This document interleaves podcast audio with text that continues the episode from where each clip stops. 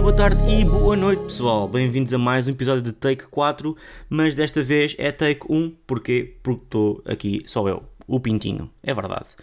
Hoje quero falar com vocês sobre algo que vocês se calhar estão a pensar, epá, só mesmo o Pintinho para fazer uma coisa destas. Porque realmente é aquele tipo de conteúdo que por um lado faz sentido na nossa programação porque é Star Wars, por outro lado, é pá. Yeah, vocês sabem. E muito bem, o que eu venho falar com vocês sobre hoje é sobre a curta-metragem uh, Lego Star Wars Summer Vacation, lançada pela Disney Plus. Uh, esta um, curta-metragem, que é literalmente uma curta-metragem, não é um mini episódio, não, não é, é quase os requisitos mínimos para uma curta-metragem tipo 40, 45 minutos, 50 minutos, por aí, não é? Portanto, é, é literalmente 45 minutos isto, isto é, é, maior do que eu estava à espera. E achei, achei curioso, porque eu fui ver isto, ah, vou ver isto em 15 minutos. Não, 50, calma aí. Pronto. E, ok, esta curta-metragem está cotada no IMDB com 5.6 em 10 e no Rotten Tomatoes está com 88% dos críticos e 62% da audience mas queria realçar que qualquer uma destas pontuações tem, tem muito pouca gente a votar. Para vocês terem noção, aqui no Tomato Meter está com 8 reviews apenas. Portanto, isto não acaba por ser uma série bem nicho, com pessoas nicho a fazer review disto e a falar sobre isto. E vocês são os sortudos que me estão a ouvir a falar disto. Porquê? Porquê? Porque eu sou viciado. E estamos naquele impasse de Star Wars em que não sai nada e o que está para sair na falta. Portanto, eles dão-nos esta microdose que nós precisamos para, pronto, para, não, para não ficar com sintomas de withdrawal, não é? Muito bem, mas mudando agora um bocadinho a linguagem, porque isto no fundo é uma, uma, uma curta-metragem para crianças, de que é que trata esta, esta curta-metragem? Se calhar sem dar muitos spoilers, mas também um bocado difícil não dar spoilers de uma coisa tão superficial como, como esta curta-metragem. Uh, isto é, acaba por ser uma aventura daquele, daquele daqueles quatro amigos que saem das sequels, né? O Finn, a Rey, o Poe e a Rose.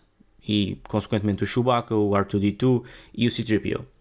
E o, a história foca-se muito no Finn, porque eles vão os quatro, ou, ou os sete neste caso, vão para um, um cruzeiro. E o objetivo é eles fazerem férias e fazerem as últimas férias antes de se separarem.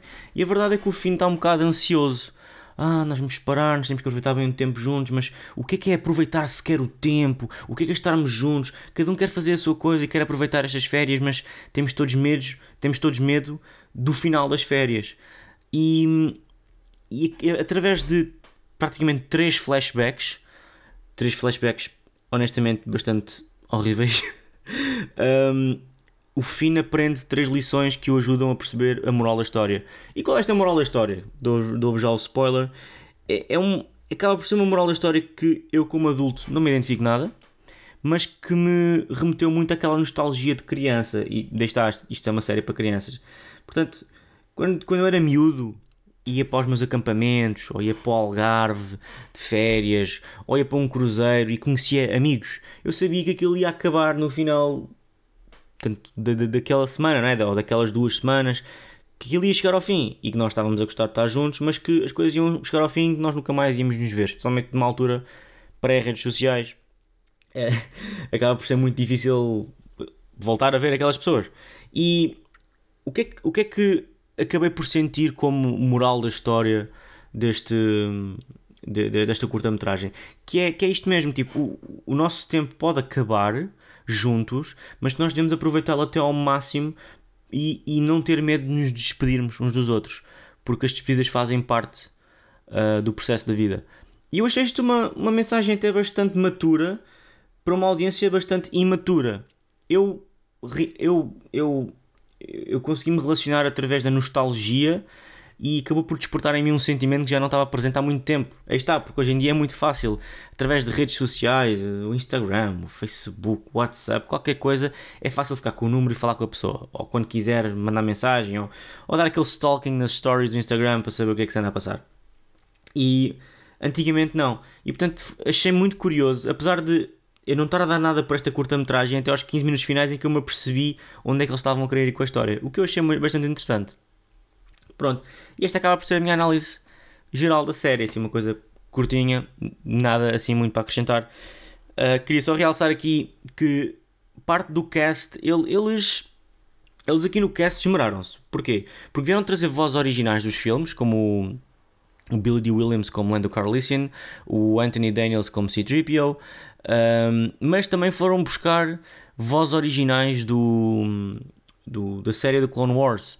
O James Arnold Taylor como Obi-Wan Kenobi, o Matt Lantner, Lanter, desculpem, como Anakin Skywalker, o D. Bradley Baker como Boba Fett, ou seja, eles, eles foram buscar assim algumas vozes uh, já conhecidas no universo Star Wars. Ao mesmo tempo, foram acrescentar vozes novas que eu fiquei um bocado parvo, honestamente.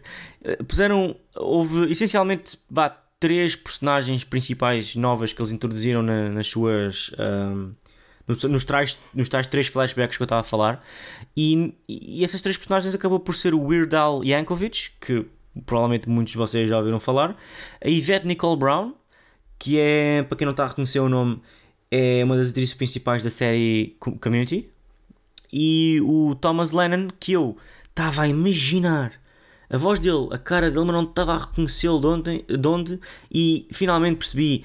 É pá, este gajo apareceu já imensa coisa. Mas eu estava-me a lembrar dele, da voz dele, da I Met Your Mother. Ela era. Não sei se vocês viram I Met Your Mother, mas ela era aquele uh, alemão que casou com a Vitória, que era uh, supostamente o amor do Ted. Enfim, esse ator. Vocês vão ver, vocês vão ver Thomas Lennon. Uh, ou seja, foram buscar três atores que não tinham nada a ver com isto para introduzir três personagens novas e foram dar três vozes icónicas. O que eu achei bastante piada. Muito bem, eu não tenho mais nada a acrescentar, para ser honesto. Acho que disse tudo o que podia dizer. Uh, fica aqui a cena de será que vale a pena verem? É pá. Uh, eu vi porque. está, sou agarrado. eu, eu preciso de, de ver tudo o que há de Star Wars, de consumir todo o conteúdo de Star Wars. E eu já vi muito conteúdo do Lego Star Wars que, que gostei imenso. Uh, recomendo muito vocês, por exemplo, se tiverem interesse, verem o Freemakers, que é uma história original do Star Wars, uma coisa tipo completamente uh, à parte. Uh, não, não está incluída em propriamente nenhuma timeline específica, mas é de Lego Star Wars, o que, é, o que acaba por ser muito giro.